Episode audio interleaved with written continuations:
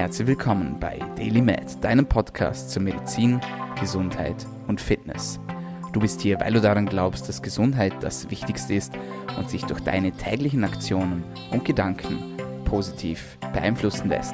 Herzlich willkommen zurück zur Show. Mein Name ist Dominik Klug und dieser Podcast soll dir dabei helfen, deine Gesundheit zu verbessern. Du sollst besser, länger und vor allem gesünder leben können und dafür haben wir wöchentliche Gesundheitsexpertinnen und Experten, die wir zur Show einladen. Und ich sage herzlich willkommen zurück aus der Sommerpause mit einem altbekannten Gast, Gästin, wie man das auch immer richtig gendert.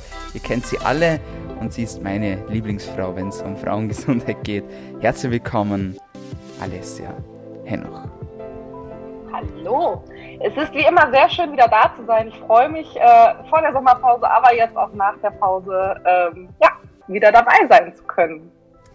Die Freude ist ganz auf meiner Seite, liebe Alessa. Es ist schön, dich wieder bei der Show zu haben. Und wir haben über sehr viele Themen schon gesprochen. Für alle, die neu dazugekommen sind, die kennen den Deal noch nicht. Ja, den muss man noch ganz kurz machen als Housekeeping sozusagen. Also der Podcast ist gratis. Der wird auch gratis bleiben, aber ihr sollt mir pro Episode, die euch gefällt, bei der ihr was Neues dazulernt, bei der ihr lacht oder einfach zum Nachdenken angeregt werdet, einen Freund oder eine Freundin zur Show bringen. Und ich habe schon gleich drei Episoden für euch, die ich empfehlen kann, nämlich die mit der Alessa, die wir gemacht haben. Wir haben schon über alles Mögliche gesprochen, vor allem aber über Frauengesundheit. Wir haben auch über Glaubenssätze gesprochen. Wir haben über Schilddrüsenprobleme gesprochen. Wir haben über PCOS gesprochen. Wir haben über Zyklus gesprochen. Und da gibt es sicher für jede oder auch für jeden etwas mit dabei, ähm, das den oder die weiterbringt. Und heute möchte ich mal speziell auf das Thema Verhütung eingehen, weil wir es schon ein paar Mal angeteasert haben sozusagen. Aber es ist immer wieder ein Thema und es ist auch ein sehr wichtiges Thema meiner Meinung nach, denn es gibt einfach nicht nur die Pille. Und deswegen würde ich gerne mal mit dir über dieses Verhütungsthema bzw. über die Verhütungsproblematik sprechen, die sich ja doch ein bisschen so ja, entwickelt hat, sage ich mal. Früher gab es diese Methoden ja nicht. Vielleicht kann man so ein bisschen äh, so ein Overview machen, wie sich das Ganze eigentlich entwickelt hat so von der Steinzeit, mein Lieblingsthema immer, was ist da und dann bis zur heutigen Zeit, wie man jetzt eigentlich verhütet. Und dann gehen wir kurz auf die einzelnen Methoden ein, damit dann jede, die zuhört, äh, oder auch jeder, dann die passende Möglichkeit für sich finden kann. Das ja gar nicht so einfach ist ab und zu. Alessia, let's go. Ich bin gespannt, yes. was du zu sagen hast. Ja, also äh, genau, du hast ja schon einiges gesagt und ähm, ja, tatsächlich ist es ja einfach so, ich glaube halt, ähm, dass wir Gott sei Dank jetzt im Jahr 2020 im Thema Verhütung schon sehr viel weiter sind, ja, ähm, aber dass da immer noch wahnsinnig viel Aufklärungsarbeit ähm, nötig ist. Und ich muss halt leider sagen, ja, da eben an, an die Zunft der klassischen Gynäkologen, Gynäkologinnen ähm, gibt es leider häufig sehr, sehr wenig Aufklärungsarbeit. Ich kann wirklich positiv berichten, dass einfach das Auseinandersetzen mit der Pille, die ich jetzt schon mal als gängigstes Verhütungsmittel eigentlich, glaube ich, in der breiten Masse nennen würde, dass eine Auseinandersetzung damit vermehrt stattfindet in den letzten Jahren, dass aber natürlich sich immer noch sehr, sehr, sehr viele Mythen, ja, und, und ja, Falschinformationen einfach auch um das Thema ranken.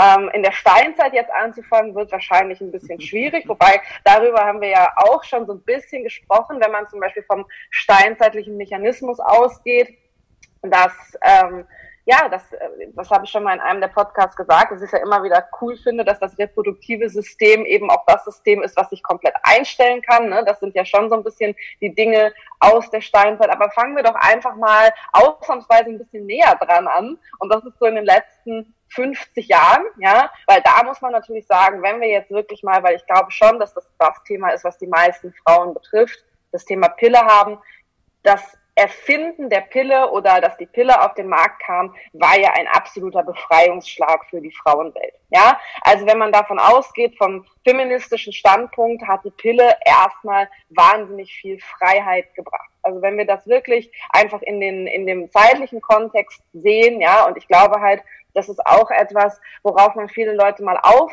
äh, ähm, aufmerksam machen muss. Ja, also das finde ich zum Beispiel auch immer ganz wichtig. Möchte da jetzt auch nicht zu weit abschweifen, aber sonst können wir das später vielleicht auch nochmal aufgreifen. Dieses ganze Thema auch Selbstbestimmung der Frau spielt da ja mit rein. Ja, und wenn man einfach mal so ein paar Zahlen und Fakten nennt. Wir sind jetzt im Jahr 2020, aber ich weiß eben, meine Eltern waren in den 70er Jahren auch schon in ihren 20ern, ja, und erst wirklich, ähm, wenn man sich das mal überlegt, ja, so Zahlen und Fakten, seit dem Jahr 1997 bitte an alle, wenn es nicht auf die Jahreszahl hundertprozentig stimmt, aber ich bin mir zu 99 Prozent sicher, ist Vergewaltigung in der Ehe strafbar. Erst seit den 80er Jahren dürfen Frauen arbeiten, ohne ihren Ehemann um Erlaubnis zu fragen. Ja, ein eigenes Bankkonto, auch das, das liegt nicht 100 Jahre zurück. Das ist in den letzten 30 Jahren entstanden. 30 bis 40 Jahren. Aber das sind ja alles so Dinge, die ja auch mit, wenn wir jetzt einmal so ein bisschen den geschichtlichen Kontext nehmen, warum diese ganzen Themen wie Verhütung eben, auch wie gesagt, gerade mit der Pille, der Erfindung der Pille, ein wahnsinniger Befreiungsschlag waren. Das Problem, was wir nur haben, ist natürlich, ähm, dass man heutzutage einfach dann schon sagen muss, Gott sei Dank hat sich in den letzten 50 Jahren sehr, sehr viel getan, was die Selbstbestimmung der Frau angeht, was die Frau an sich war, äh, oder die Wahrnehmung der Frau an sich angeht. Klar, wir haben immer noch äh, geschlechtliche Unterschiede, das füllt auch noch drei Podcasts sicherlich, aber was man eben sagen muss, ist, dass immer noch sehr, sehr viele Frauen sich nicht genügend damit auseinandersetzen, einfach weil die Pille ist so schön convenient. Ja, die ist relativ einfach, die ist einfach zu bekommen. Ja, also im Coaching habe ich immer wieder zwölfjährige Mädels, also die sind nicht mit zwölf im Coaching, aber dann mit zwanzig, die kriegen halt mit zwölf die Pille, weil sie eine schlechte Haut haben. Ja, du gehst zum Arzt und äh, wird dann einfach gesagt, so ja, ne, nehmen Sie doch mal die Pille. Und das ist einfach Fakt. Dass es auch noch sehr, sehr viele andere Verhütungsmethoden gibt, darüber können wir ja jetzt einfach mal reden. So. Und wenn man jetzt die Pille sich anschaut, wie gesagt, somit die gängigste Verhütungsmethode, würde ich mal behaupten, haben wir eine hormonelle Verhütungsmethode. Um das runterzubrechen, die Pille schluckt man. Das heißt, wir haben hier natürlich auch noch das Ding, kann sich jetzt jeder vorstellen, die geht so ziemlich durch den ganzen Körper. Weil alle Verdauungs- und Detoxorgane, ja, Magen, Niere, Darm, ja, müssen, ähm, Leber natürlich auch, müssen irgendwo was mit der Pille anfangen, weil die geht erstmal durch den gesamten Körper durch. Ja logisch, wenn ich irgendwas runterschlucke, landet es erstmal überall. Das wäre eins jetzt, sage ich mal, der hormonellen Verhütungsmittel. Wenn wir jetzt dann schauen, was gibt's denn noch? Es gibt Hormonspiralen. Es gibt diese Depotspritzen, ja, also eine Injektion, die äh, vom, im Regel vom, vom Gynäkologen verabreicht wird und dann so um die drei Monate hält. Es gibt ein Verhütungsstäbchen, also so ein Hormonimplantat. Das wirkt dann bis zu drei Jahre. Also ich bleibe jetzt erstmal ganz kurz so ein bisschen bei den hormonellen Verhütungsmitteln. Es gibt mhm. ähm, Verhütungsringe, ja, diesen Nuva-Ring, der eben ähm, dann eingeführt wird. Es gibt natürlich auch Verhütungspflaster. Ja, es gibt wirklich da, was jetzt die ähm, rein hormonellen Verhütungsmittel angeht, ähm, ja, ein ganzes Arsenal an Dingen. Klar, der absolute Klassiker, äh, wenn wir über nicht hormonelle Methoden reden, ganz klar das Kondom. Ja, es gibt auch noch, ich nenne es jetzt mal so ein bisschen so die Underdogs, ähm, sowas wie zum Beispiel auch Spermizide, also Spermizide-Cremes, die dann in der Vagina aufgetragen werden und die Spermien abtöten sollen. Ähm, es gibt ja äh, das Frauenkondom, was auch eher, sage ich mal, wirklich ein absoluter Underdog ist. Es gibt ähm, so Verhütungsschwämme, die dann eben auch ähm, ja mit einer Sperme ähm, abtötenden Substanz versehen sind. Ähm, das sind so ein bisschen, wenn wir es jetzt mal so in Kategorien einteilen, ähm, die Underdogs, also wir haben die hormonellen Verhütungsmittel, wir haben die Underdogs und dann kommen wir eben zu den nicht hormonellen Methoden. Da haben wir zum Beispiel das Kondom, ganz klar als so den Klassiker. Wir haben die Spirale, aber in dem Moment nicht die Hormonspirale, sondern die Kupferspirale. Inzwischen gibt es auch eine Kupferkette, es gibt einen Kupferball, also da lässt sich die Industrie natürlich auch vieles, vieles einfallen. Ähm, und es gibt natürlich auch Methoden wie zum Beispiel also natürliche Methoden, da gibt es Zyklus-Apps, Temperaturmessmethode, Hormoncomputer, die symptothermale Methode, ja, also da gibt es eben ähm, wirklich auch viele, viele Möglichkeiten. Und das ist, glaube ich, auch so ein bisschen, ich habe die bewusst jetzt nicht als Underdogs genannt, aber ganz klar, ich glaube ehrlich gesagt, gerade wenn wir so über Sachen wie die symptothermale Methode, NFP, also natürliche Familienplanung etc. reden, dann sind das für die Leute fast noch eher die Underdogs, aber die möchte ich bewusst nicht so bezeichnen. Und ähm, ich werde sicherlich im Laufe dieses Gesprächs gerne auch erklären, warum. Definitiv. Ähm, für mich besonders spannend, weil ich sage jetzt mal so die hormonellen, also die kennt man ja eigentlich so, sage ich jetzt mal.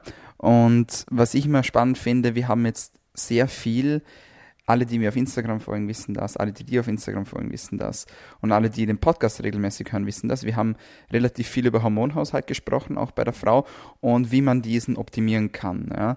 Und da spielen natürlich hormonelle Verhütungsmittel nicht gerade die beste Rolle darin, diesen zu optimieren, sondern die bringen das Ganze natürlich eher aus dem Gleichgewicht. Wir haben darüber gesprochen, dass viele Menschen Schilddrüsenprobleme haben, die sich verändern, wenn man in die Schwangerschaft kommt, beziehungsweise wenn dann das Kind da ist, dann kommt das wieder und es ist wirklich, ja, ähm, ein großes Thema, das sehr sage ich jetzt mal, unterschätzt wird. Deswegen möchte ich jetzt heute vor allem mal über die nicht hormonellen äh, Verhütungsmethoden reden.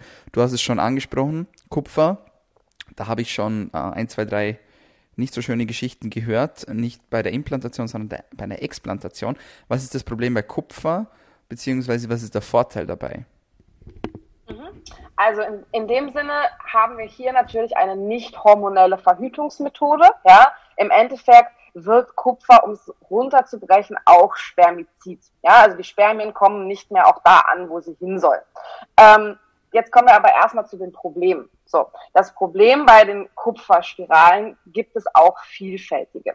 Ähm, es ist die Studienlage dazu oder die Wissenschaft sich natürlich nicht hundertprozentig einig. Ich kenne auch sehr viele Leute, wenn wir jetzt mal wieder über die Praxis reden, die gut damit fahren. Du kannst aber trotzdem gewisse Probleme bekommen. Erstmal haben gar nicht so wenig Leute eine Kupferallergie testet aber vorher keiner. Ja, also manche Leute oder manche Ärzte sagen das tatsächlich noch, dass man einfach sich mal so eine Kupfermünze zum Beispiel auf die Haut legen soll und gucken, was passiert. Ja, aber zum Beispiel, ich kenne auch sehr, sehr viele Fälle, wo das gar nicht abgefragt wird. Mhm. Das heißt, wie gesagt, eine Kupferallergie kommt schon auch vor. Ja, das ist halt auch nicht so selten.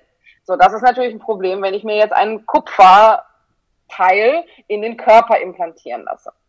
Nächstes Problem ist, wenn ich quasi eine Kupferspirale mir einsetzen kann, kann das wieder je nach, ja, ich nenne es jetzt auch mal einfach Lage im Körper, andere Mikronährstoffmangel und so weiter. Ja, man ist sich relativ sicher, Kupfer frisst zum Beispiel auch wieder so ein bisschen Selen, wenn man zu viel Kupfer hat und so weiter und so fort, kann ich durch eine Kupferspirale auch meinen Mikronährstoffhaushalt im Körper zum Negativen verschieben. Wie gesagt, das passiert nicht immer. Das heißt, wenn ich jemanden habe, der eine grundsätzlich gute Mikronährstofflage hat, keine besonderen Mängelzustände, wird es wieder weniger ein Problem sein wer die letzten Folgen, die wir auch gemeinsam gemacht haben, oder auch die Folgen, die du sonst zum Teil eben, wenn es auch um Schilddrüse und Co. ging, gepostet hast, dann muss man sich halt schon gucken, wenn ich jemanden habe, der natürlich eine wahnsinns Schilddrüsenproblematik hat und der lässt sich jetzt wieder eine Kupferspirale einsetzen und hat eben die Schilddrüsenproblematik eben auch aufgrund von hormonellen Verschiebungen, aufgrund von Verschiebungen im Mikronährstoffhaushalt, dann kann das wieder auch nicht die optimale Lösung sein.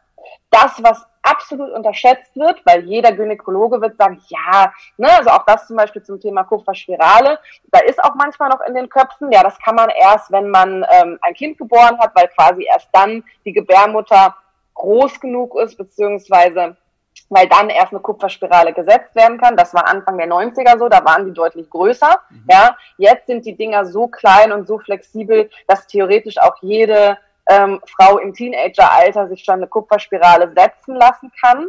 Ja, dafür gibt es dann ja auch Kupferball und Kupferkette inzwischen, ähm, die, ähm, die das Ganze noch ein bisschen kleiner sozusagen machen sollen. Ja, für gerade sehr schmal gebaute Frauen kann das natürlich dann, dann hilfreich sein.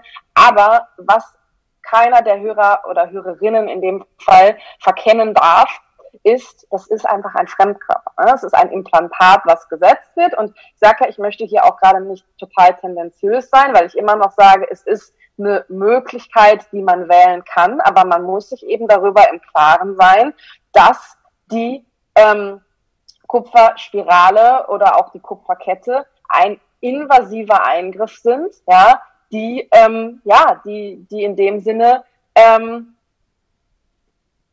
einfach im Körper sitzt und damit natürlich ein Problem darstellen kann. Ja, und ähm, klar muss man aber hier auch sagen, ähm, einfach an dieser Stelle auch wichtig, das kann ja jeder auch für sich googeln.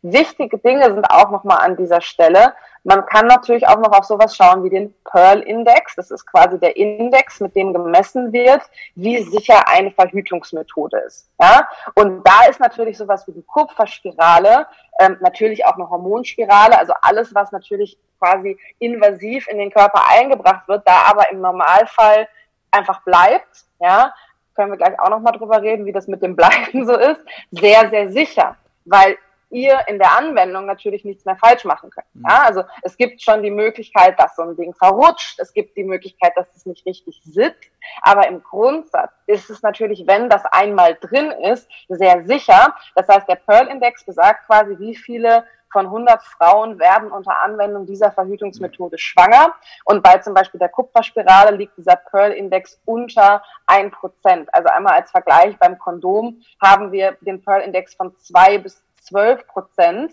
Ja, und das eben nur in optimaler Anwendung. Ja, also das heißt ohne Anwendungsfehler.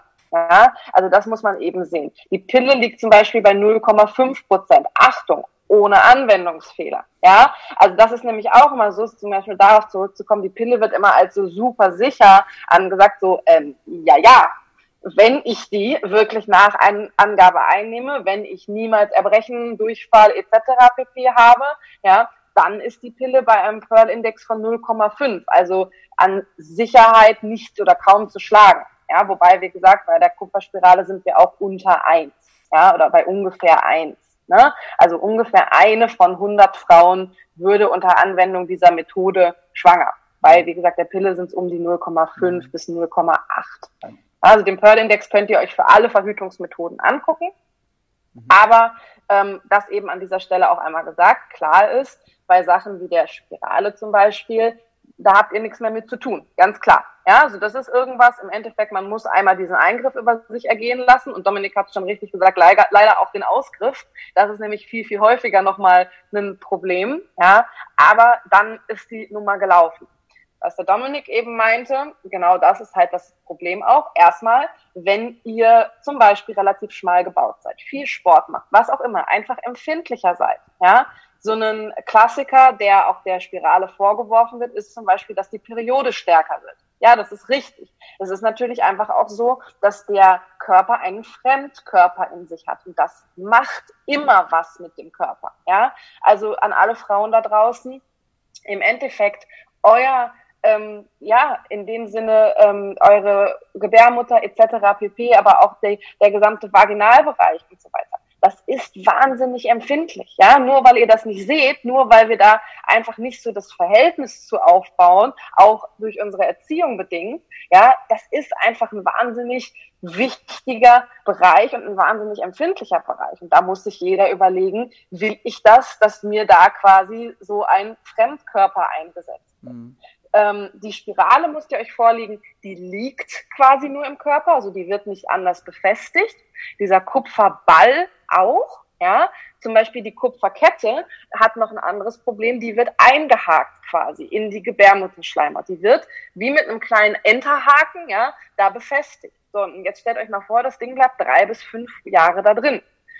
Und wisst ihr, wie das entfernt wird? Das wird einfach rausgezogen. Ja, da kommt keiner und äh, schneidet da vorsichtig den Haken irgendwie raus. So, nee, der wird halt in dem Sinne gezogen. Das kann völlig unproblematisch ablaufen, aber je nachdem, ne, was eben auch für Vernarbungsprozesse im Körper verlaufen und so weiter, ist das eventuell ganz gut eingewachsen. Und ähm, ich weiß nicht, ob man sich das so gerne vorstellen möchte, wie sich das auch anfühlt. Also das ist, glaube ich, schon vom Gefühl her nicht so toll, aber mhm. man kann sich einfach auch ganz gut vorstellen, dass das für den Körper natürlich auch alles andere als nice ist, ähm, wenn, wenn das da einfach dann irgendwann wieder entfernt wird. Ne? Also das eben einmal so ein bisschen zur Spirale Pro und Contra. Also es ist ein sehr sicheres Verhütungsmittel, keine Frage. Es ist meines Erachtens definitiv gegenüber der Pille zu präferieren. Ja, da müssen wir uns auch nicht drüber, also gegenüber hormonellen Verhütungsmethoden zu präferieren,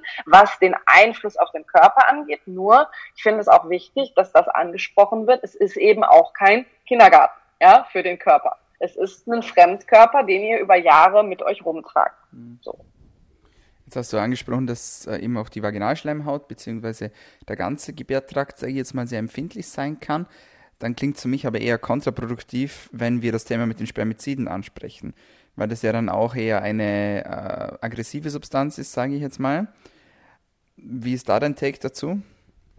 Ja, also wäre auch nichts, was ich persönlich machen würde. Also klar, das ne, spielt irgendwo, ich bin eine Frau, auch da ein bisschen meine Persönlichkeit mit rein, aber würde ich auch niemandem empf empfehlen. Ähm, also ganz, ganz klar, machen wir uns nichts vor, ähm, eine aggressive Substanz im, in seinen Vaginaltrakt äh, einführen, ist irgendwie nicht die geilste Idee, die man so haben kann, bin ich der Meinung. Also von meiner Seite aus ein klares Nein. Ja, also wir reden immer darüber. Ich glaube, wir haben das kurz auch schon mal im äh, Podcast zum allgemeinen Thema Frauengesundheit, also dem ersten zu diesem Thema, den wir gemacht haben, angesprochen. Wir reden darüber, über so Dinge wie, schaut, was in euren Kosmetika drin ist, ne? nicht zu viele quasi auch Giftstoffe etc. pp. Ähm, und da reden wir davon, was ihr euch ins Gesicht schmiert. Und es tut mir leid, also eine, eine quasi toxische Substanz auf eine ähm, empfindliche Schleimhaut aufbringen. Nee, also ich, wie gesagt, wir haben drüber gesprochen, wir, wir sagen, was es so gibt, ja, aber ganz klar von, von meiner Seite da auch so ein bisschen ein, ein No, weil ganz klar, was du sagst, ah, ah, ja. Übrigens an dieser Stelle auch nochmal ähm, kurz angesprochen, Frauen überlegt euch, was ihr auch äh, für Menstru also für die Menstruation für Produkte benutzt, ne? weil auch das ist ein Riesenthema. Zum Beispiel ähm, einfach auch mal ganz kurz für die Leute, wir haben im Vorhinein ja auch so ein bisschen über das ganze Thema auch Sexualität, Sexualpädagogik gesprochen. Ähm, was häufig vorkommt, ist ja, dass Frauen unter einer extremen Scheidentrockenheit leiden.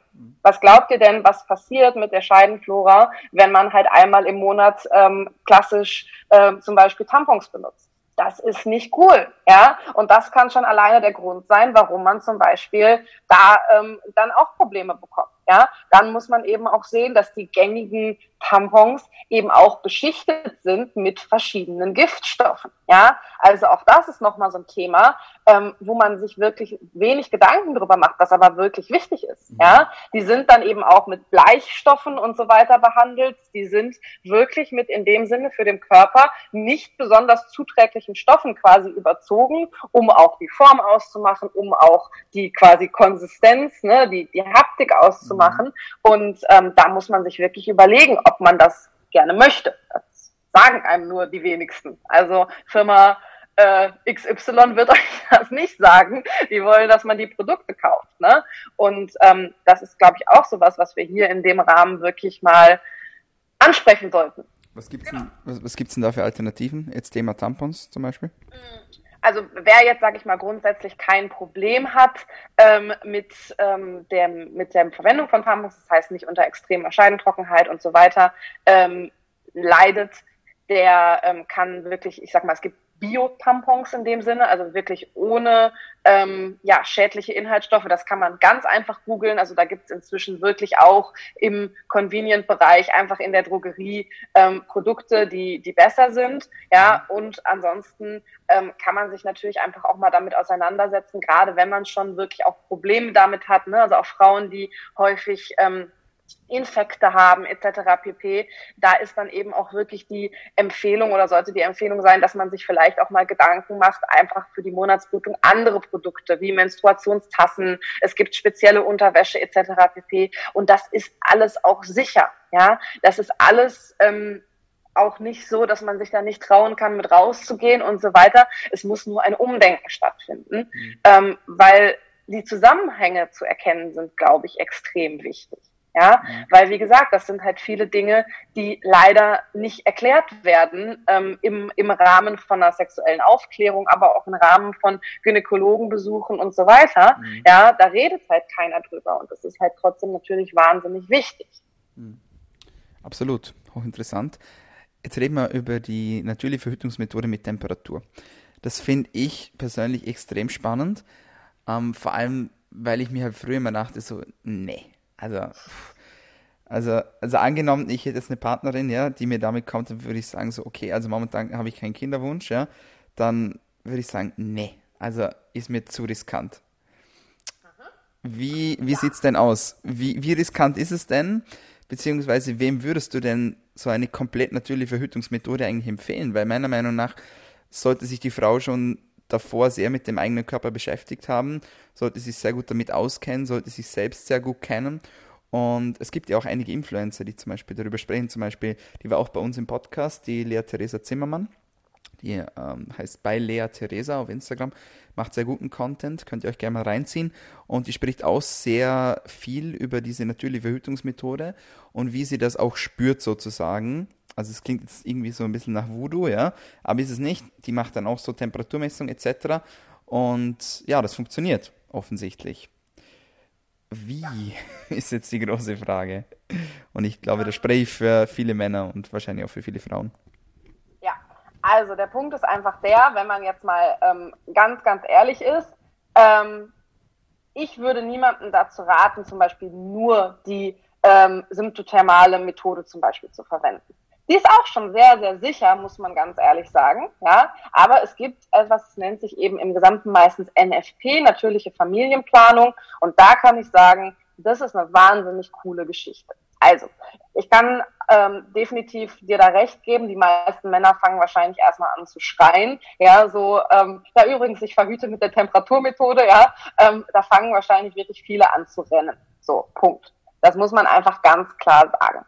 Wenn man sich aber zum Beispiel einfach nur ums mal, ähm, wir kommen gleich nochmal auf die genauere Definition des Ganzen, den Pearl-Index anguckt, kann man sagen, dass die ähm, ganzen Methoden, über die wir hier jetzt gesprochen haben, ähm, zum Beispiel die Basaltemperaturmethode, ja, hat einen Pearl-Index um die zwei. Das ist ungefähr so sicher wie, das ist sicherer als ein Kondom, haben wir eben gehört, zwei bis zwölf, so bei zwei. Richtige Anwendung, klar. Ne? Die Cervix-Schleimmethode, ich erkläre gleich, was das alles ist, liegt bei 15 Prozent. Okay, da können wir sagen, äh, nee, ist jetzt nicht so sicher. Dann gibt es noch die Kalendermethode, ja, die liegt so ungefähr bei 20 Prozent. Und jetzt sagst du gerade so, hä, das sind doch jetzt 15 verschiedene Sachen. Aber beim NFP zum Beispiel verbindest du diese Sachen. Und das ist auch das, wo ich sagen würde, ja, Punkt, du musst dich mit deinem Körper beschäftigen. Aber ist das cool?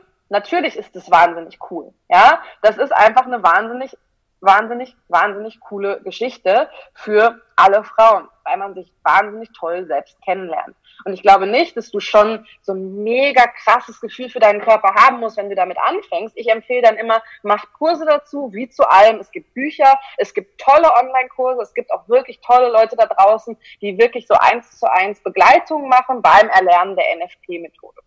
Also NFP steht für natürliche Familienplanung. Dafür kann man es natürlich an, einsetzen, aber natürlich genauso zur Verhütung. Ja, weil wenn ich weiß, wann ich schwanger werden kann, dann weiß ich im Grundsatz auch, wann ich nicht schwanger werden kann.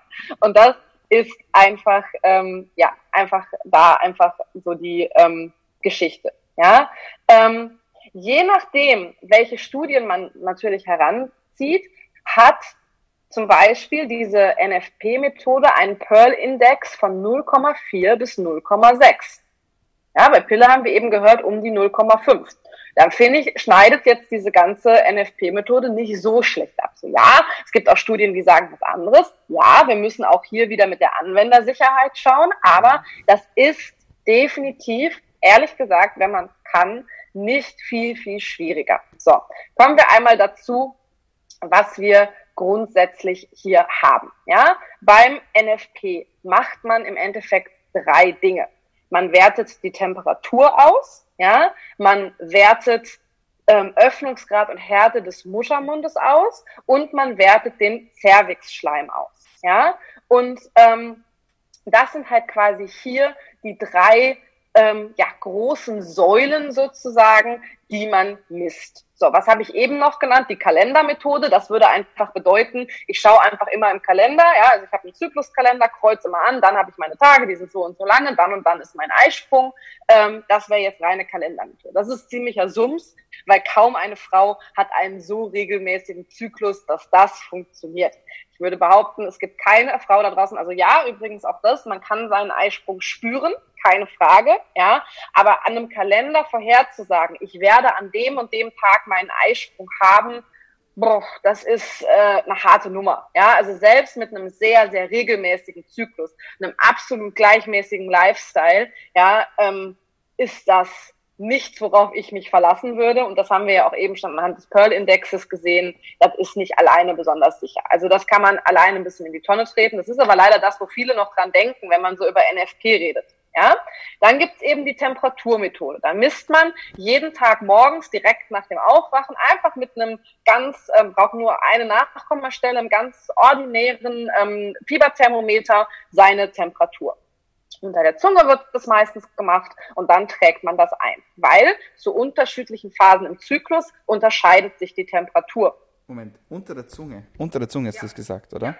Okay, komplett falsche Vorstellung gehabt, aber gut. okay, danke. Okay, perfekt. Also die, der, tatsächlich die Temperatur wird quasi klassisch wie beim Fieberthermometer, also es geht um die Körpertemperatur. Ja, ähm, die gemessen wird. Okay. Du brauchst einfach nur ein klassisches Fieberthermometer, was du auch klassisch so anwendest, wie du ein Fieberthermometer anwenden kannst. So, es geht um die Körpertemperatur, nicht um die Vaginaltemperatur zum Beispiel, weil ich glaube, das ist die Vorstellung, die auch viele haben. Darum geht es nicht. Also, wie gesagt, im Endeffekt ganz, ähm, ja, im Endeffekt ganz kurz gesagt, am Anfang vor allen Dingen muss man einfach häufiger messen, das ist Fakt. Und ich kann dir sagen, du hast die Frage gestellt, für wen eignet sich das? Für jede Frau, die einen Zyklus hat. Das Einzige, was man ein bisschen beachten muss, für Frauen, die im Schichtdienst arbeiten, für Frauen, die extrem ungleichmäßigen Lifestyle haben, ist es eine gewisse Schwierigkeit. Wenn das erst auftritt, wenn ich schon lange Anwenderin der NFP bin, dann kann das funktionieren, wenn ich schon sehr safe bin. Aber anzufangen als Frau die im Schichtdienst arbeitet oder eben ähm, ja sehr, sehr, sehr unregelmäßigen Lifestyle hat, da wird das schwierig. Also im Verlauf der Methode müsst ihr auch nicht mehr jeden Tag zum Beispiel unbedingt messen. Ja, also da reicht es dann, wenn man alle paar Tage das Ganze misst, ja, und das immer dann einträgt. Es gibt da auch tolle Apps für, ne, also da, da muss man auch äh, nicht mit einem händischen Kalender und so weiter. Also es ist alles heutzutage ja wunderbar digitalisierbar. Ähm, Genau, und kann das dann eintragen. So, und das ist im Endeffekt eine Temperaturmethode, ja, wie gesagt, nur für Frauen mit einem sehr, sehr unregelmäßigen Lifestyle nicht unbedingt zu empfehlen. Achtung, ihr braucht keinen besonders äh, gleichmäßigen Zyklus. Das heißt, wenn ihr Frauen seid, die jetzt grundsätzlich ähm, irgendwie ähm, ja noch keinen Zyklus haben, der immer gleich lang ist und der unterscheidet sich mal, dann ist es egal, weil das könnt ihr trotzdem abfedern mit dieser Methode. Wichtig ist natürlich nur, ihr müsst schon die Pille abgesetzt haben, eine Weile lang und im Anfangsstadium, ähm, wie gesagt, muss man eben sehr, sehr häufig messen. Also unter der Pille, alle Frauen, die noch die Pille nehmen, bringt das Ganze nichts. Ja, das ist ungefähr das Gleiche. Ähm, ja, es wird immer suggeriert, dass man unter der Pille einen Zyklus hat, das stimmt aber nicht. Ja, das, was ihr da einmal im Monat habt, das sind sogenannte Hormonentzugsblutungen, das ist kein Zyklus. Ja, ihr habt keinen Eisprung unter der Pille, also solange ihr die Pille einnimmt, ihr habt keinen richtigen Zyklus, auch wenn das so ein bisschen immer suggeriert wird. So, Temperaturmethode hatten wir jetzt. Temperaturmethode ist ja so ein bisschen auch Kalendermethode, weil automatisch führt man dadurch eine Art Zykluskalender. Ja, ich empfehle da wirklich eine App zu benutzen, wo man das immer eintragen kann. Ja, die kann einen dann auch jeden Tag erinnern. So. Gib uns einen Tipp für die App, bitte. Bitte? Gib uns einen Tipp für die App, bitte. Das wäre interessant. Es gibt sehr, sehr viele. Also da empfehle ich wirklich auch googeln. Ich selber nutze die App Natural Cycles. So, das ist einfach, die fand ich von der Anwendungs, ähm, von der Anwendersicherheit sehr, sehr nett. aber eine amerikanische App. Ähm, Achtung, ja, auch hier, ne, also ich bin bei sowas auch mir immer sehr bewusst über die Dinge. Ähm, natürlich gebt ihr hier sensible ähm, persönliche Daten dann raus. Wer das nicht will, klar, ne, man kann das Ganze auch mit einem händischen Papierkalender machen. Es ist halt immer so eine Frage, in welchem Zeitalter leben wir, ne, und man muss dafür sich das für und wieder natürlich so ein bisschen betrachten. Ähm, ich weiß, dass mehrere Apps sehr in Verruf geraten sind. Ich bin mir recht sicher, dass Natural Cycles nicht dazu gehörte. Es gab aber ein paar dieser Zyklus-Apps, die auch wegen Datenleaks und so weiter mhm. so ein bisschen in den Verruf geraten sind. Ähm, gut, da kann ich euch natürlich auch nur sagen, googelt, schaut, fühlt in euch rein, hört in euch rein und schaut, wie ihr quasi digital aufgestellt seid. Aber ich finde, das ist ein Thema, was man definitiv klar auch, auch anbringen muss. Nichtsdestotrotz, so eine Zyklus-App hat natürlich einen wahnsinnigen Vorteil in der Anwendung, ähm, dass es dir selber dann schon äh, sagt, so, jo, äh, trag das hier bitte einfach ein, dich im Zweifel morgens immer um die gleiche Zeit auch nochmal erinnert und so weiter und so fort. Nur die Temperaturmethode, Achtung, ist aber natürlich auch wieder semi-sicher. Ja, die Temperaturmethode, wenn sie gut gemacht ist, hat schon eine relative Anwendersicherheit, ja, Ne? Also man kann damit schon recht gut genau voraussagen, wenn man das einige Zyklen lang anwendet, wann habe ich meinen Eisprung. Ne? Und wir wissen alle, also auch nee, wir wissen das wahrscheinlich nicht alle, deswegen an dieser Stelle nochmal, an sich schwanger werden könnt ihr nur, wenn ihr einen Eisprung habt. Wir können nicht den ganzen Zyklus über schwanger werden. Punkt. Bringt es jetzt was, nur am Tag des Eisprungs zu verhüten? Nein. Denn Spermien können auch eine Weile überleben. Ja, das heißt, wenn man es ganz sicher haben will, sagt man so fünf Tage vor dem Eisprung und fünf Tage nach dem Eisprung kann man theoretisch schwanger werden. So. Das ist aber kein so großer Zeitraum. Also auch das nochmal, um so eine Lanze zu brechen für die ganzen natürlichen Verhütungsmethoden. Ja, ähm, wenn ich nur zehn Tage ungefähr im Monat habe von 28, wenn wir jetzt mal einfach von so einem Zyklus, einem durchschnittlichen, ganz normalen Zyklus ausgehen, hey, dann ist das nicht so viel ja, ähm, warum soll ich dann quasi immer verhüten? Ja, das ist halt einfach mal ein Fakt. Ähm, wenn ihr natürlich die NFP ähm, anwendet, es wird manchmal empfohlen, dann eben innerhalb dieses Zeitraums gar keinen äh, Geschlechtsverkehr zu haben. Ansonsten natürlich mit anderen Verhütungsmethoden, dann in dem Fall wie zum Beispiel einem Kondom. Ja, das heißt ja nicht, dass man dann ähm, in den Zeiten komplett abstinent sein muss. Das ist natürlich Quatsch, aber ähm, es ist dann eben wichtig, dass man natürlich in der Zeit anderweitig verhütet. Das nimmt euch eine NFP-Methode niemals. Ja, das ist natürlich ganz klar. Wenn ich halt, es ist toll, dass ich dann weiß, wann ich fruchtbar bin, aber ich muss natürlich dann mir trotzdem überlegen, was ich in der Zeit dagegen oder dafür sozusagen mache. Deswegen, wie gesagt, NFP funktioniert natürlich in beide Richtungen. Mhm. So. Jetzt ist für mich das, aber dann die logische Zwischenfrage, Entschuldigung, dass ich dich unterbreche. Du hast vorhin gesagt, meine Frauen spüren den Eisprung sozusagen, oder? Wie spürt man den Einsprung? Also interessiert mich jetzt als Mann. Wie merkt man sowas? Ganz unterschiedlich. Also ähm, ich kann da auch nur darüber sagen, was, was verschiedene Frauen erzählen. Manche spüren wirklich wie so ein kleines Ploppen. Ja, also wirklich so, wie so, wirklich so ein kleines Ploppen. Also das ist persönlich bei mir auch so. Das kann ich aus eigener Erfahrung sagen. Manche sagen halt einfach, sie kriegen wirklich wie so ein kurzes Stechen einfach. Ja, also es ist wirklich tatsächlich so, dass viele, viele Frauen ihren Eisprung spüren können. Okay. Ja, Spannend. wird natürlich niemals funktionieren. Was heißt niemals? Also niemals funktionieren, wenn ihr ein ähm, hormonelles Verhütungsmittel wählt, weil dann ist eben kein Eisprung da. Und das fort, also das kostet für viele Leute, gerade wenn man sehr lange ähm, hormonelle Verhütungsmittel genommen hat, natürlich auch ein bisschen Zeit, das zu lernen, weil der Zyklus muss sich natürlich auch erst wieder normalisieren und man muss das wieder ein bisschen spüren. Aber das ist natürlich auch total schön. Also aus Erfahrung in der, meiner Arbeit mit Frauen kann ich sagen, die meisten, die sich entschieden haben, mit der NFP-Methode zu verhüten, die ähm, haben wirklich einfach positiv berichtet, dass es einfach total schön ist, sich auch so mit dem Körper auseinanderzusetzen. Die ein total anderes Verhältnis, das auch wieder vielleicht wichtig für deine Arbeit, ich sage jetzt mal als Biohacker. Ja, je besser du deinen Zyklus kennst, desto besser kannst du ja auch für dich rausfinden, was verändert sich eigentlich. Ach krass, jetzt bin ich in der Phase meines Zyklus und plötzlich ist mein Schlaf so und so. Mhm. Ach krass, jetzt bin ich in der Phase meines Zyklus und mein Training fühlt sich so und so an. Mhm. Ach das ist ja heftig. Jetzt bin ich in der und der Phase und ich fühle mich so und so. Ja, das ist cool. Also das kann ich wirklich nur jedem mit auf den Weg geben. Das ist natürlich auch auch ähm, was dieses gesamte Gesundheitsding angeht und auch wieder so ein bisschen ähm, diesem ganzen Thema Awareness und und ähm, ja seinen Körper spüren lernen ähm, total wichtig. Ne? Trainierst du auch zyklusabhängig? Ja. Also, okay. Wie, wie, wie kann man sich das vorstellen? Also ich persönlich trainiere zyklusabhängig und auch bei den meisten Athletinnen habe ich damit ein sehr, sehr, sehr gutes ähm, Training.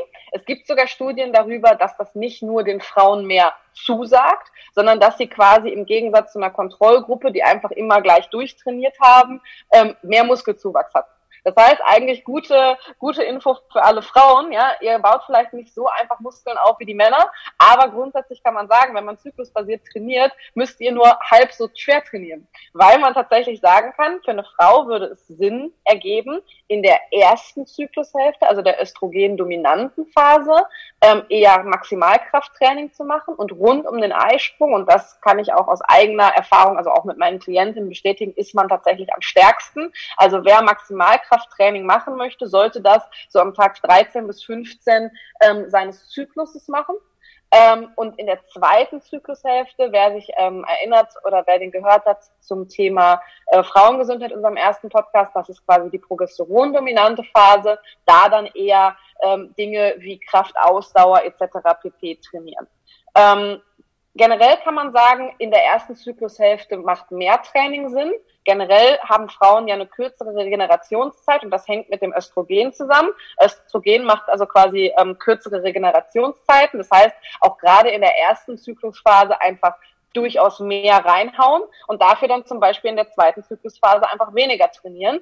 Ähm, also das heißt zum Beispiel, wenn ich sage, ich trainiere in meiner ersten Zyklushälfte viermal die Woche oder fünfmal die Woche und in der zweiten Zyklushälfte dann nur noch zwei bis dreimal, dann kann das für mich sogar einen positiven Effekt haben, weil in der ersten Zyklushälfte ist meine Regeneration besser, ich kann mehr Gas geben und dann in der zweiten Zyklushälfte habe ich dann quasi höhere regenerativen Phasen dazwischen und verändere mein Training entsprechend. Ja, also mhm. das macht total viel Sinn ne, und kann sogar wirklich, ähm, also es gibt Studien darüber, dass der Muskelzuwachs höher war bei Frauen, die zyklusabhängig trainiert haben, als bei Frauen, die einfach immer durchtrainiert haben. Studienlage ist dazu wirklich dünn, muss man leider ganz ehrlich sagen. Aber alleine vom Gefühl her kann ich euch mit auf den Weg geben, probiert es gerne mal aus, wenn ihr eine Frau seid und uns trainiert und das natürlich könnt. Ne? Das geht natürlich im Endeffekt nicht, wenn ich einen Mannschaftssport mache, wenn ich irgendwo ähm, auch einen Trainingsplan habe, der sich natürlich auch wieder irgendwo dran orientieren muss. Ähm, aber ich mache das mit meinen Athleten so, dass ich in der Trainingsplanung, also bei Athletinnen, mache ich es so, dass das mit einbezogen wird. Ja. Okay, sehr interessant. Jetzt gehen wir nochmal zurück ähm, zur Verhütung. Du hast noch diese Zervixschleimmethode angesprochen, die ja dann auch in diese Kombination reinfällt, oder? Zur. NFP. Genau, also im Endeffekt ist es einfach so, ähm, das ist ein Ding, das muss man üben. Ja, Cervixschleim ähm, ist, es, ist einfach spielt auch eine wichtige Rolle für die Fruchtbarkeit. Ja, deswegen kann ich daran so ein bisschen ablesen, wie fruchtbar ich bin. Das heißt, über den Zyklus verändert sich der Zervixschleim. Also grundsätzlich kann man sagen, jede Frau hat so ein eigenes Schleimmuster, was sich je durch Alter, Lebensweise, Ernährung und so weiter immer mal wieder verändern kann. Aber bei allen Frauen ist das Muster dann relativ gleich. Das heißt, nach der Menstruation ist die Scheide relativ trocken, nur leicht feucht. Manchmal spürt man gar nichts. Später dann wird der Zervixschleim ein bisschen trüber, weißlicher, manchmal auch klumpiger, cremig und fadenziehend. Und wenn sich der Eisprung anbahnt, dann kommt quasi so die krasseste Veränderung. Die Scheide ist generell feuchter, Menge vom Zervixschleim nimmt zu, die Konsistenz verändert sich. Das heißt, manche fühlen, ähm, dass das so richtig fast glitschig wird. Der Zervixschleim wird dann relativ klar und fast so ein bisschen wie rohes Eiweiß und kann so zwischen den Fingern Fäden ziehen. Also der ist so richtig dehn und, und ähm, so, ja, wie so, so spinnbar. Also man kann so, so Fäden damit ziehen. Und das ist halt eben, wie gesagt, etwas, ähm, was man ja einfach machen kann, noch als zusätzliche Methodik, weil auch wenn der Zervixschleim, wie gesagt, veränderbar ist und so weiter, ist es einfach so, dass normalerweise bei jeder Frau ihr eigenes ähm, Schleimmuster relativ gleich bleibt. Und ähm, das ist etwas, das muss man üben, das überfordert viele auch, das macht vielen am Anfang total Angst bei dieser Methode. Deswegen kombiniert man es aber ja auch mit mhm. anderen Methoden. Ich rate jedem, der mit NFP anfängt, auch grundsätzlich am Anfang zu verhüten, zum Beispiel, also mit Kondomen oder irgendwie eben anderweitig zu verhüten, bis man sich selber auch sicher fühlt. Und was man eben macht, ist, man fängt einfach dann irgendwann an zu fühlen. Ja, man hat das Empfinden. Das heißt, die Frauen können dann eben am Scheideneingang einfach mal fühlen, wie fühlt der sich an, das, was ich gerade beschrieben habe. Wie gesagt, es gibt aber auch tolle Bücher und Kurse zu dem Thema. Dann fühlt man eben auch, wie fühlt sich der Schleim an, ist der trocken, ist, zieht der eben Fäden, wie sieht der aus, wie verändert der sich. Ja, das kann man eigentlich, wie gesagt, dann ein bis zweimal am Tag einfach machen und, und sich anschauen. Und ähm, genau, also im Endeffekt hat man immer so ein bisschen dieses Ding Empfindung, fühlen, und sehen, ja, also wie sieht er aus, wie verändert er sich. Und klar kann man sagen, ähm, grundsätzlich ähm, ist es schwierig zu lernen, aber bei den meisten NFP-Methoden lernt man einfach am Anfang, sich so eine Tabelle anzulegen, ähm, wo man dann einträgt, ne? also mit verschiedenen Symbolen. Heute war das eher so, ja, also ich hatte heute ähm, vom Empfinden, vom Fühlen her ein trockenes, eher raues Gefühl und habe nichts gesehen und es war da kein Schleim, dann trägt man dafür ein bestimmtes Symbol an. An, an einem anderen Tag ist es feucht, aber ich habe nichts Besonderes gefühlt und der Zervixschleim war weißlich, trüb äh, oder eher klumpig, dann trägt man dafür ein Symbol ein und so weiter. Und so geht man einfach vor, dass man für die verschiedenen Empfindungen und Aussehen dann Symbole anwendet, ja, und ähm, sich so wie so eine Art kleine Tabelle einträgt. Ja, also das, wie ihr gerade hört, das klingt erstmal so ein bisschen kompliziert, aber wenn man sich das mal kurz vor Augen führt, hat das nur was damit zu tun, dass ich Vorgänge in meinem Körper natürlich beobachten muss. Mhm. Und in Kombination mit der Temperaturmethode hat man dabei wirklich eine wahnsinnig hohe Sicherheit. Das kann mhm. man einfach sagen. So, das ist einfach Übung. Klar, das ist nicht so convenient wie ich gehe halt einmal zum Arzt und lass mir so eine Spirale setzen oder ich gehe halt zum Arzt und schlucke jeden Tag eine Tablette. Keine Frage. Ja, es ist, erfordert ein bisschen mehr ähm, Aufmerksamkeit auf den eigenen Körper. Aber ich kann definitiv sagen, das ist auch wahnsinnig cool. Ja, weil man wirklich tolle, tolle Dinge an sich erkennt und einfach, ähm, ja, man muss halt Lust darauf haben. Man muss halt Lust darauf haben, sich mit dem eigenen Körper auseinanderzusetzen. Aber ich habe einfach da auch den Glauben quasi daran, dass jeder deiner Hörer das ja auch hat, weil sonst würden sie wahrscheinlich diesen Podcast nicht hören, weil du bist eben ja auch nicht der Arzt, der denen die kleine rote oder blaue Pille anbietet und sagt, damit wirst du gesund. Wissen wir auch alle, das funktioniert nicht. Ja, äh, vielleicht in der Matrix, aber nicht im, im Leben. Äh, genau, aber es ist halt einfach so, dass ähm, ja alles, was, was du hier auch an Inhalten bringst, natürlich immer mit einem gewissen ähm, ja, mit einem gewissen Einsatz versehen ist. Ja, so, das Absolut. ist einfach Fakt. Und das ist natürlich bei einer NFP-Methode auch so. Ich muss mich damit auseinandersetzen. Und es ist damit für viele erstmal fremder, als einfach zu sagen, jo, ich mache das jetzt, ich setze mir so eine Spirale ein oder was auch immer. Und das ist dann für fünf Jahre gegessen. Ja. Mhm. Aber wenn wir eben über Körperoptimierung Zyklusoptimierung, Gesundheitsoptimierung sprechen, ähm, muss ich ganz ehrlich sagen, wäre das mein Way to go. Und wie gesagt, ihr werdet sehen, deswegen sage ich auch gerade, das ist grundsätzlich auch für junge Frauen geeignet. Die müssen einfach nur ein gewisses ähm, Pflichtgefühl natürlich haben, aber es tut mir halt leid, eine 16-Jährige muss auch das Pflichtgefühl haben, ihre Pille zu schlucken. Ja, und ehrlich gesagt, wenn man ein bisschen in der Methode drin ist, dass man ein paar Zyklen lang gemacht hat, kann ich versprechen, ist das auch nicht viel mehr Arbeit, als einmal am Tag an die Pille zu denken. Mhm. Punkt. Absolut, ja, kann ich nur unterstreichen. Und vor allem auch, was du gesagt hast, ich glaube, dass der einfache Weg der breiten Masse nicht immer der beste Weg ist, sondern manchmal braucht es halt auch ein bisschen mehr Einsatz und ein bisschen mehr Courage, sage ich jetzt mal, und auch ein bisschen mehr Arbeit, um dann halt schlussendlich dann auch die besseren Resultate zu bekommen. Ich glaube, das gilt für ganz viele Lebensbereiche. Aber ich finde das Thema unglaublich spannend und ist wirklich, ja, man muss da auch wirklich mal reintauchen, glaube ich, weil man sich ja sonst irgendwo auch verliert in diesem Dschungel ja, der ganzen Hormongeschichten und Verhütungsgeschichten. Meine letzte Frage an dich für heute. Wenn du ein Mann wärst, wie würdest du verhüten? Boah, das ist äh, tatsächlich eine ganz, ganz spannende Frage, über die habe ich tatsächlich noch nie nachgedacht. Also ich kann definitiv auch sagen, wenn es eine Pille für den Mann gäbe, würde ich die auch nicht nehmen. Ja, ist übrigens auch wieder witzig. Ja, also äh, warum wurde die Pille für den Mann bisher nicht gelauncht sozusagen? Ja, weil es zu viele Nebenwirkungen gibt. Ja, ähm, wir können ja mal ganz kurz die Nebenwirkungen der Pille für die Frau durchgehen und dann wird uns einfach mal kurz schlecht. Ja, also das einfach mal zu dem Thema. Ähm, ich glaube, grundsätzlich finde ich es schwierig, da zu sagen Mann oder Frau, weil ich glaube, dass beide die gleiche ähm, Verantwortung für Verhütung einfach haben.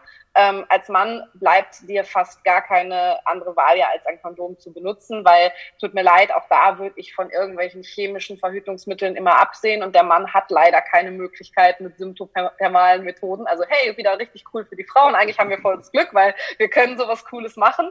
Der Mann kann das leider nicht so. Deswegen, wenn du als Mann rausgehst, ich muss ganz ehrlich sagen, wenn ich wirklich die, die reine ähm, Verantwortung auf mich nehmen würde, bleibt eigentlich nur das Kondom. Aber ich glaube einfach ähm, auch an die Männer, die jetzt zuhören und da draußen, brecht eine Lanze für Dinge wie das NFP, brecht eine Lanze für alternative Verhütungsmethoden, wobei die NFP-Methode ist eigentlich reine Schulmedizin, da ist nichts Hokuspokus und nichts Esoterik, das ist eigentlich wirklich nur reine Physiologie, ja, wenn wir mal ehrlich sind, ähm, und brecht eine Lanze dafür und setzt euch auch damit auseinander, weil ich glaube halt auch für euch Männer ist es eine wahnsinnig coole, coole Geschichte, sich mit diesen Themen auseinanderzusetzen und ähm, auch die Frau oder eure Partnerin oder wen auch immer besser zu verstehen. Und ich glaube, gerade wenn es eben um Partnerschaft äh, geht, geht es einfach immer beide an das Thema. Und ähm, klar kann man hier einfach sagen, ähm, das ist auch ein Fakt, die Frau hat mehr Möglichkeiten zu verhüten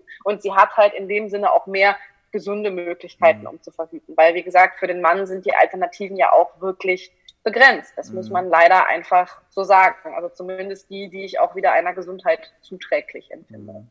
Absolut. Ja, das denke ich auch. Vor allem, ich kann nicht der einzige Mann sein, der dieses Thema so spannend findet. Vor allem auch das mit der natürlichen Verhütungsmethode. Und ich glaube, dass das auch der Beziehung bzw. der Partnerschaft sehr gut tut, wenn man auch in diese Richtung ähm, quasi gemeinsam an einem Strang zieht und sich nicht einfach so mit, ja, mit der gängigsten Methode einfach zufrieden gibt. Liebe Alessia, vielen Dank. Das war richtig, richtig cool und richtig wertvolle Informationen wieder mal. Was jetzt so ein bisschen danach schreit, wäre eigentlich ein Kontra dazu. Also, wie wird man fruchtbar? Aber das kann man dann im nächsten Podcast zum Beispiel dann ansprechen. Das ist auch etwas, mit dem sehr viele Probleme haben. Aber dafür dann eine neue Episode. Bis dahin, vielen Dank, Alessia, für deine Zeit. Alles Liebe für dich und bis bald. Bald. Ja, meine Freunde, das war's von uns für heute bei DailyMed, deinem Podcast zur Medizin, Gesundheit und Fitness. Vergesst den Deal nicht, einen Freund oder eine Freundin zur Show zu bringen. Das ist auch schon alles. Mehr wünsche ich mir gar nicht von euch. Und wenn es euch besonders gut gefallen hat, dann klickt gerne auf Subscribe. Ihr findet uns auf eingängigen Podcast-Plattformen, vor allem aber auf Spotify, iTunes, Soundcloud und Anchor FM. Und jetzt verabschieden wir uns, wünschen euch alles Liebe, bis zum nächsten Mal und bleibt gesund.